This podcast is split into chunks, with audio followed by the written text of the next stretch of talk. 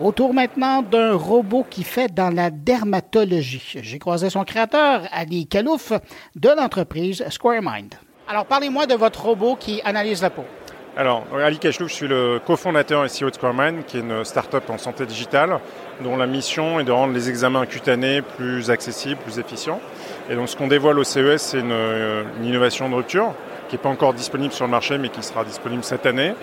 Euh, en Europe en particulier, et qui permet de numériser l'intégralité de la peau d'un patient à très haute résolution, ce qu'on appelle la dermoscopie, donc c'est comparable au dermatoscope, la loupe manuelle du dermato, et de faire ça en plus de ça de façon complètement automatisée en quelques minutes seulement. Donc c'est assez extraordinaire parce que ça permet de générer des Google Maps de la peau qu'on peut revoir en synchrone, en synchrone. Et ensuite, on a développé une première IA, un outil d'IA, qui aide le médecin à euh, identifier les grains de beauté qui sont nouveaux et ceux qui ont changé. Donc c'est particulièrement utile dans le cadre des examens cutanés. Mais j'allais vous demander, votre marché à vous, c'est le marché des dermatologues ou des, généralistes? Qui, qui euh, peut euh, acheter ce, robot? Alors notre euh, cible effectivement naturelle, ce sont les cabinets privés de dermatologie, les hôpitaux. Maintenant, il y a quelque chose d'assez intéressant et d'unique dans, le dispositif que vous voyez ici au CES, c'est que le scan peut être opéré par un technicien, un infirmier, une infirmière, et donc euh, on peut très bien imaginer aussi ce dispositif dans des zones qui sont euh, dépourvues totalement de dermatologues et de médecins.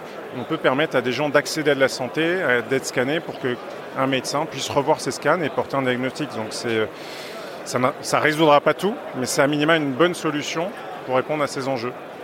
D'où vous est venue l'idée de développer un produit comme celui-là? Alors on a, c'est notre propre déjà constat euh, dès le départ en tant que patient. On est tous allés, je crois, chez un dermatologue et ce qu'on a constaté, c'est que c'est une, discipline pour laquelle encore l'outil actuel, c'est un outil qui a été inventé il y a 30 ans, qui est cette loupe, qui a le mérite d'exister, euh, mais qui face aux défis actuels, on sait, hein, d'explosion de la demande, de réduction du nombre de médecins, ne peut pas aider la médecine à scaler, euh, comme on dit en anglais. Et on a évidemment discuté et travaillé depuis le départ main dans la main avec des praticiens de renom hospitaliers dans des cabinets en France, aux États-Unis, qui nous ont fait part aussi de ce besoin tout simplement d'innovation dans un domaine euh, qui a assez peu changé, sin fine, de, de prévention. Et donc on, voilà, on a pris nos, deux mains et on a décidé d'attaquer ce problème.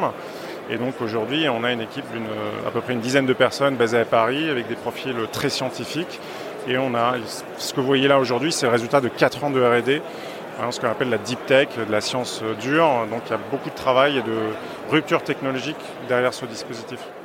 Mais là, vous êtes, c'est pas à vous que je vais le dire parce que vous êtes conscient de la chose, mais vous allez amasser énormément d'informations sur la santé de la peau des Français d'abord, en Europe, euh, des Européens après. Toute cette information-là, ça va valoir cher dans le domaine de la médecine. Qu'est-ce que vous allez faire avec cette information-là? C'est une information, euh, là je ne vais rien vous apprendre. En Europe, par exemple, on est euh, soumis au RGPD, au GDPR en anglais, et donc euh, des scans appartiennent, selon le RGPD, aux patients et ils sont utilisés également par le médecin. Donc on n'a pas vocation, ces données, elles ont vocation en fait à permettre d'entraîner des modèles d'IA par exemple pour apporter la meilleure qualité de service aux patients euh, mais ça reste dans un univers euh, cloisonné qui est l'univers évidemment strictement professionnel des médecins. Et comme SquareMind va connaître un énorme succès avec sa machine, ça va se retrouver aux États-Unis notamment. Et là, les, lois ne sont pas les mêmes. Euh, est-ce que, ultimement, ces données américaines prises sur le territoire américain pourraient être vendues, pourraient être partagées à des centres de recherche?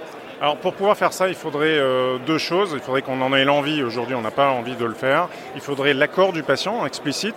Euh, pour que ces données anonymisées, c'est important de le dire, anonymisées puissent être utilisées. C'est quoi l'intérêt, par exemple, de ce que vous citez? Ce serait, par exemple, d'imaginer d'utiliser des métadatas ou des données anonymisées à des fins de recherche médicale.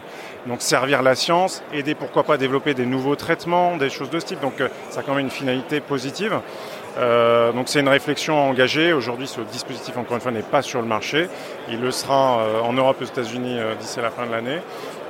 mais c'est évidemment si on s'engageait sur une voie pareille aux États-Unis, il faudrait euh, encore une fois l'accord explicite des médecins, des patients, pour que, en fait, il faut tout simplement avoir de la transparence et dire le pourquoi et le devenir des données, c'est fondamental. De toute façon, euh, on n'a rien à cacher sur ces sujets.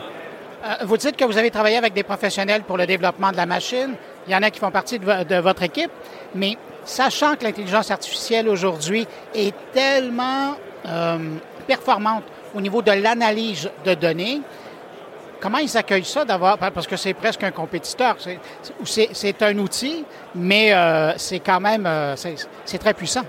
C'est une deuxième paire d'yeux. Vraiment, il faut voir ce qu'on développe comme un assistant. Ça ne remplace pas le médecin. Le médecin est toujours, vous voyez comme en radiologie, il y a aujourd'hui de l'IA en routine clinique en radiologie. Elle n'a pas remplacé les médecins. Les radiologues pour ceux qui utilisent l'IA, s'en servent comme un outil qui les aide. Parfois, ils, sont, manquent des choses parce que c'est normal, on est, on est des humains, on peut manquer des choses. Et avoir un filet de sécurité, une deuxième paire d'yeux, c'est toujours utile. Aujourd'hui, il n'y en a pas en dermatologie. Et donc, les professionnels avec qui on travaille, mais aussi tous ceux qui découvrent la solution pour la première fois, très franchement, hein, très objectivement, reçoivent la solution, euh, la voient très positivement. Euh, parce qu'ils sont, faut voir les défis aujourd'hui d'un dermatologue en particulier, des temps de plus en plus contraints. Euh, il faut aller vite, il faut aller droit au but. Les examens cutanés, c'est quand même complexe. on est des humains, comme je disais. le matin et le soir, on n'a pas forcément le même niveau d'attention, c'est normal. Donc avoir une deuxième paire c'est quand même, moi je trouve, pour moi, si je suis médecin, particulièrement rassurant et réconfortant. Et euh, en terminant, bon, l'échéancier pour ça, vous le dites, euh, le robot est en développement. Euh, vous pensez le sortir à quel moment en Europe et pour l'Amérique du Nord par la suite? Deuxième semestre en Europe, 2024, et aux États-Unis plutôt en fin, de, fin d'année. voilà, il y a encore un, un, petit peu de travail pour perfectionner l'interface patient-dispositif pour que ce soit le plus intuitif possible, puisque en tant que patient, vous allez découvrir ce dispositif et il faudra suivre les instructions. Donc aujourd'hui, ça, ça marche, mais il faut que ce soit excellent. Et ensuite, il y a encore un petit peu de travail sur la partie logicielle pour euh, perfectionner les, les trajectoires robotiques. Mais euh, après 4 ans de on est confiant sur le fait que cette année, euh, ce sera disponible pour les patients et les médecins. En tout cas, au nom de tous les gens qui souffrent de maladies de peau, merci beaucoup de l'initiative. Et merci à vous. C'est un plaisir.